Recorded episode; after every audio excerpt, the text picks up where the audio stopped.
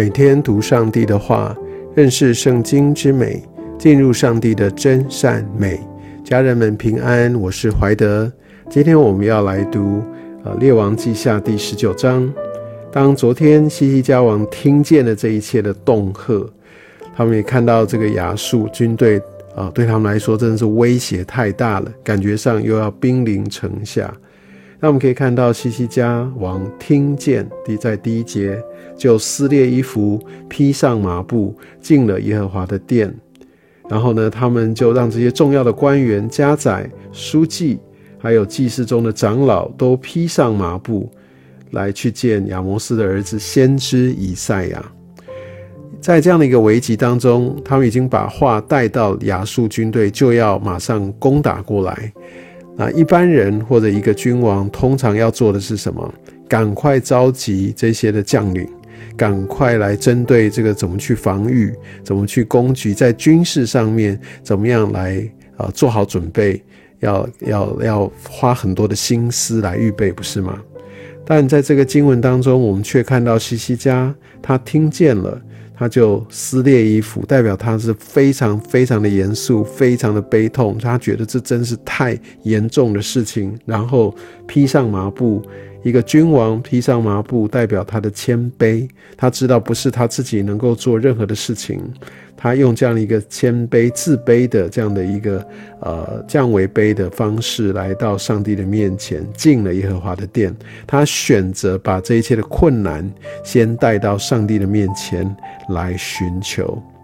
所以我们可以看到，这就是一个呃真正的一个领袖，他是敬畏神的领袖。在这个时候，即使他先前有软弱，把这些金银都送去亚述来求和，但也许他也认清了。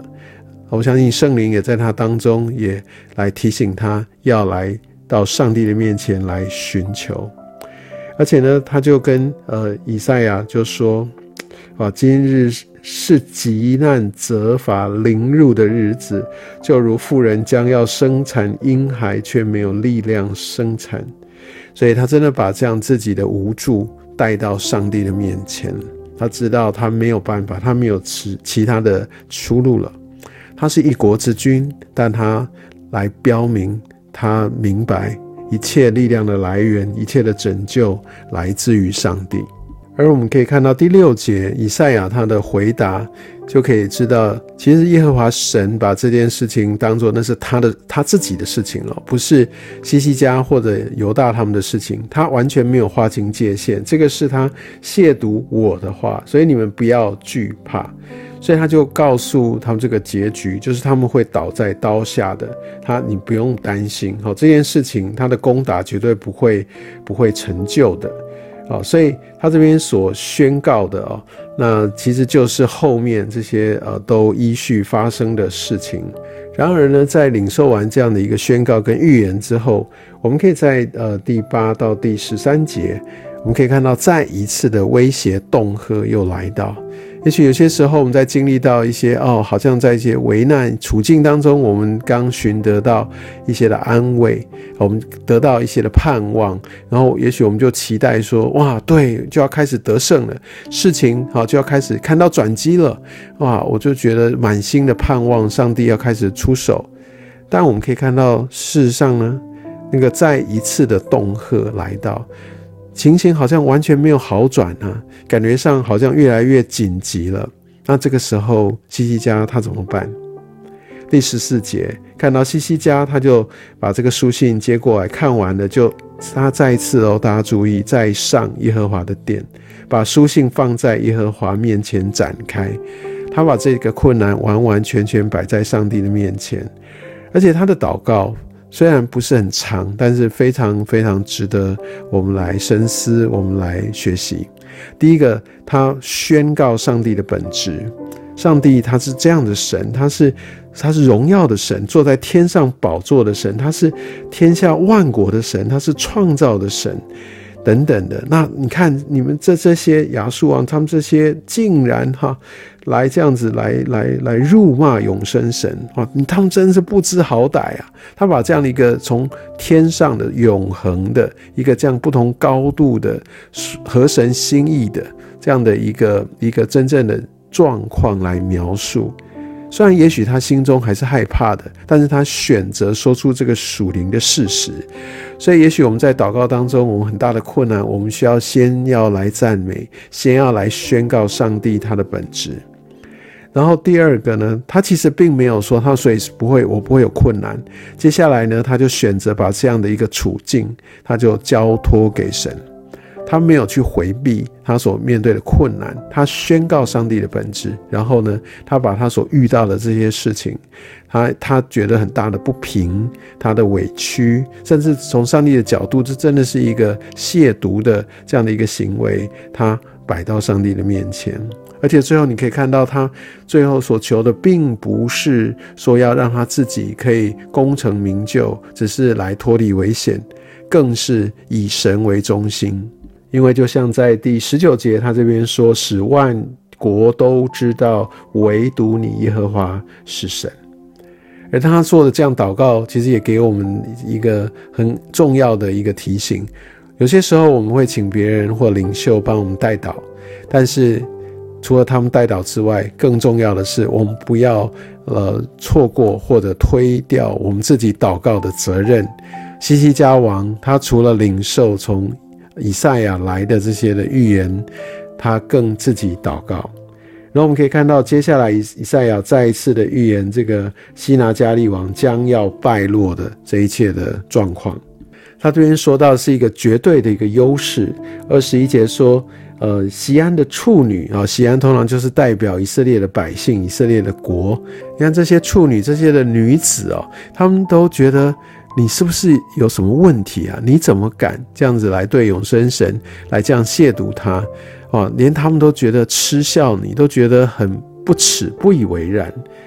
那你可以看到，你你辱骂谁、亵渎谁、扬起声来，你攻击谁？你这是攻击以色列的圣者啊！所以你可以看到，在这边他必定啊要来惩治他。哦，他要来让他呃所这些所坚固的城哦，要荒废变为乱堆。这不是只是会发在他的身上。之前耶和华神所坐在外邦的，他也提醒他：哎，你要记得这些事情都是发生的。你坐下，你出去，你进来，你向我发孽怒，我都知道。你不要以为上帝他会坐视不管哦。而在二十八节就说你。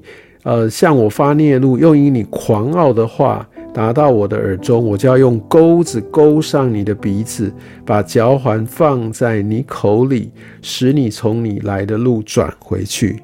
其实这个描述哈，这样的一个很残忍的这样的一个一个景象，其实这是亚述军队常用的伎俩。其实亚述他们对这些所征服的人哦，他们真的是让人闻风色胆。啊，所以他利用这很残酷的方式啊，让人就呃不不战，好就先投降，好免得遭受这样的一个痛苦跟屈辱。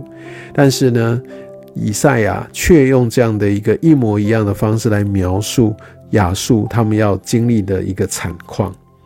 而另外来说，他也给着他们呃以色列人一个很重要的一个啊确据，就是。就是意思就是说，明年你们就可以吃在那边长的这个困境，这个危难很快很快就会过去。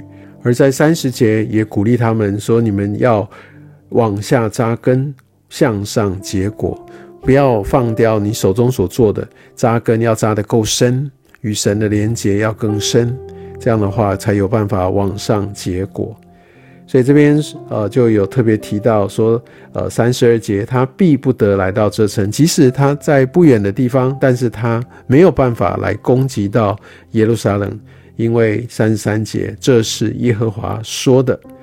所以第三十四节继续说，因我为自己的缘故，又为我仆人大卫的缘故，必保护拯救这城。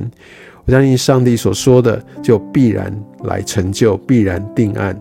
所以三十五节讲到当夜，哇，他来的比任何人想象中都来得快。耶和华的使者出去，就在那边杀了十八万五千个在亚述的营中，所以遍地都是死尸。而亚述王西拿基利就赶快逃回去，他在尼尼微，而过了大概呃一年左右，他就被杀了。我们可以看到上帝完完全全的成就，他带领他的百姓，他保护他的百姓。我们相信神在今日依然是我们的保护。愿上帝祝福你。